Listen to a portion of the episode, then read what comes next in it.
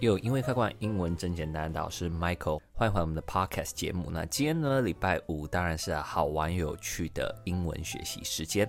我们将会透过电影或者是歌曲呢，来增加大家对于英文的兴趣，进而想要去学好英文。那因为今天是第二十集嘛，所以呢，我其实自己是想要聊一些比较特别的电影。今天的电影呢，它特别的地方在于说，它其实呢并不是英文的啊，它其实是一部日文片。那相信大家。应该已经猜到是哪一部了，也就是宫崎骏最新的作品，叫做《苍鹭与少年》。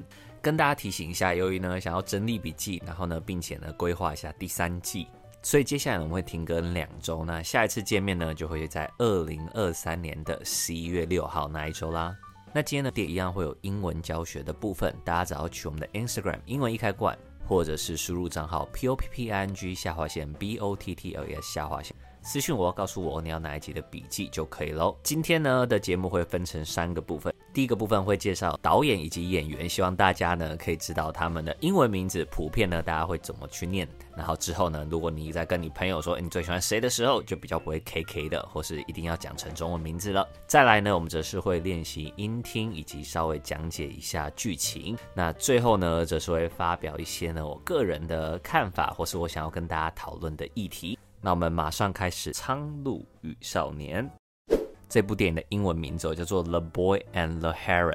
那 boy 当然知道嘛，就是所谓的男孩。那 heron 是什么呢？heron 就是那一种鸟的种类的名字，叫做苍鹭。那其实呢，国外有一个设计师品牌叫做 Heron Preston。两三年前呢，在路上的能见度其实蛮高的，相信呢，或许蛮多人都有看过它的单品。那台湾啦，真的算是蛮早就上映的，大概跟日本差不多，甚至更早吧，如果没有记错的话。而美国的话，则是要等到其实二月左右的时候才上映。那除了会上原本的日文版之外，他们还会上一个所谓的 English Dub Version（D-U-B Dub Version），也就是所谓的英文配音版本。所以等等呢，我们会以他的英文版的配音员来介绍演员跟导演阵容。那这部不用多说嘛，就是宫崎骏的作品。那宫崎骏的英文名字叫做 Hayao Miyazaki。On behalf of the Center for Japanese Studies, I'd like to welcome you, 而这一次的英文配音阵容呢，其实就是在录制的今天公布的，十月二十号公布的。这一次呢，配演我们主角父亲的正是 Christian Bale，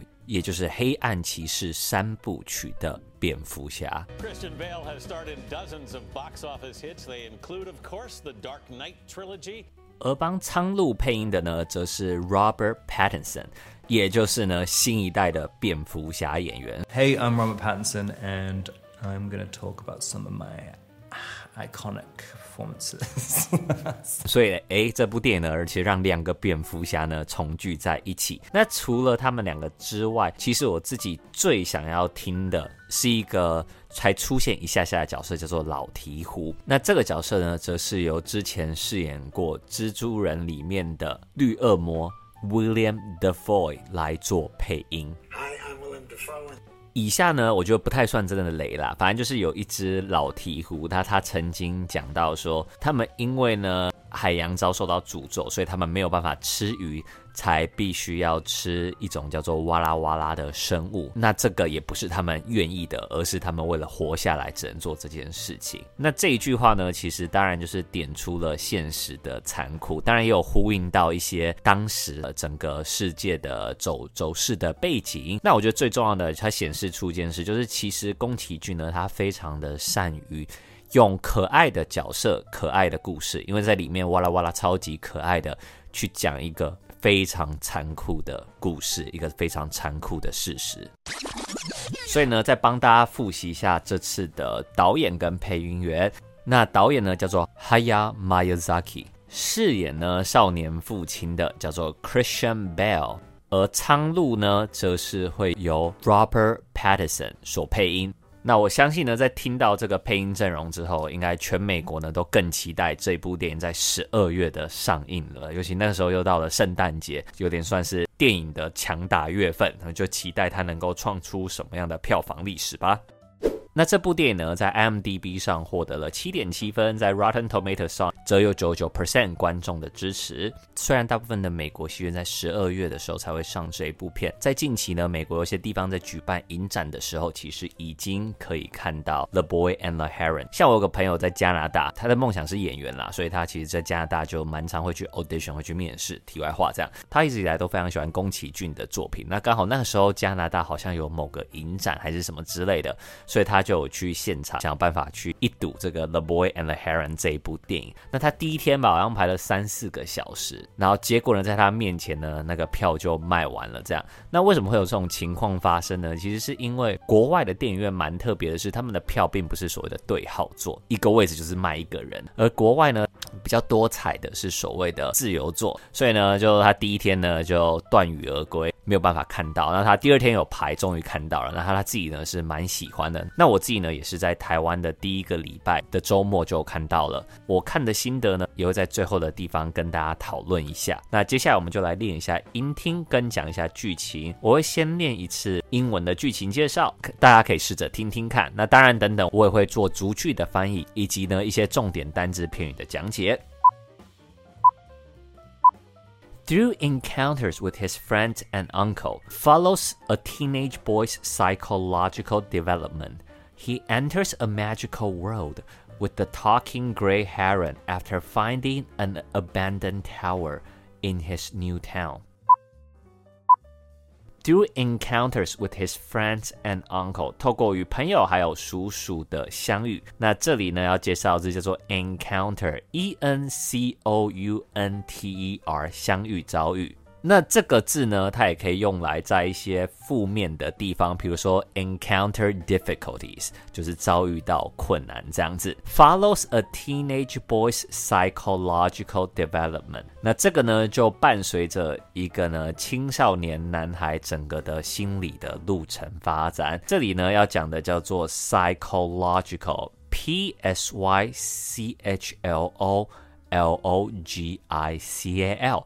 那我记得有一首韩国歌嘛，I'm a psycho, psycho, psycho。那里面的 psycho 当然就是 psychological 的词性变换，从形容词变成名词 psycho。He enters a magical world with the talking gray heron after finding an abandoned tower in his new town。在他新城镇发现了一座废弃的塔之后， 他就和这只会说话的灰鹿一起进入了神奇的世界。在这这边呢，要讲的叫做 abandon，a b a n d o n，叫做抛弃。那相信呢，如果你自己有在背那种单字书，那你第一个会背到的单字应该就是这个字，叫做 abandon，a b a n d o n。所以我相信大家对这个字呢，共鸣都很深哈。那我们在最后完整的复习一下这个英文吧。Through encounters with his friend and uncle, follows a teenage boy's psychological development. He enters a magical world with a talking gray heron after finding an abandoned tower in his new town. 虽然说宫崎骏一直说他自己要退休了，但我觉得这一部应该是他真正的退休之作。 在日本上映的第一周，他就打破有史以来吉普力工作坊所推出的，也就是宫崎骏之前所的动画的进度，包含《千与千寻》（Spirited Away）。其实全世界对这部作品的期待度都非常非常的高。那一开始呢，好像有的人就有说这部电影嘛，好像蛮难懂的。那我自己是觉得，其实这部电影与其说它是难懂，还不如说呢，它其实是一个很私密的电影。以下呢，以无雷的方式讲出我自己的推测。宫崎骏不用说，他一定就是所谓的国宝级动画大师嘛。在各行各业里面，其实呢，当出现了这么一个宝藏人物之后，大家都会希望说有人可以继承他们的衣钵。例如 LeBron James，近代最有统治力的球星，大家都很希望可以看到他跟他的儿子同台竞技。但是如果你是那位大师的子女，那或许这个对你来说就会造成很大压力。像是 Michael Jordan 的儿子有说过，他完全不想要当职业篮球员，他要怎么样超越篮球之神？要怎么样不被跟篮球之神拿来做比较呢？所以，我之所以会觉得这部影片那么的私密，我觉得这部影片呢，基本上就是宫崎骏要给他自己最亲近的，可能是他的子女啊，可能是他的工作的伙伴来看的。那这部电影算是非常英雄历程的一部电影，都可以去看一下。我觉得没有到想象中的那么难懂，甚至你也不用看解析，你就顺从你自己的想法就可以了。因为毕竟宫崎骏的作品，它都是大人跟小孩通吃嘛。他为了让小孩子也可以看懂，有时候可能会稍微的解释一下下。这个解释，我觉得他会变成一个双面刃，可能对有些人会觉得有点矫情，或者说这种话就是。大家知道就好了，不需要说出来，说出来反而那个 feel 会突然不见，突然有个 turn off 的感觉。但同时间啦，它就是可以帮助年纪比较小的观众啊，可以去看懂，就是平常呢没有这么在看电影，或是对戏剧有那么理解力的人，可以更快速的看懂。所以总结来说啦，《苍鹭与少年》跟宫崎骏往常的电影一样，从美术。到音乐呢，基本上呢都是上乘之选。而这一次的故事虽然私密归私密，因为它是一个非常典型的英雄成长历程的故事，所以呢，我觉得任何人去看，其实呢或多或少都可以从中呢得到一些启发。以上呢就是今天的节目。那再次提醒大家哦，我们接下来会有两周的休更，下一次呢会是在二零二三年的十一月。六号那一周上新的 podcast，那之所以会休更呢，其实最重要的当然就是我会去把之前所有的重点笔记都整理完。那你只要去 Instagram 搜寻英文一开罐。或输入账号 p o p p i n g 下划线 b o t t l 下划线 popping bottles 私讯我就可以得到喽。那也很谢谢呢各位听众对于第二季的支持，有越来越多伙伴们就是一起加入聆听我们这个 podcast 的行列。那我希望呢在第三季，当然这个好的现象可以持续的发酵。如果你喜欢我们节目的话，请给我们一个五星好评，然后并且呢分享给你，不论是在准备多益。又或者是喜欢电英文电影啊、音乐的朋友吧。英文开关，英文真简单，我是 Michael。我们每周二五呢都会有新的 Podcast 节目，那我们就第三季见啦，See ya。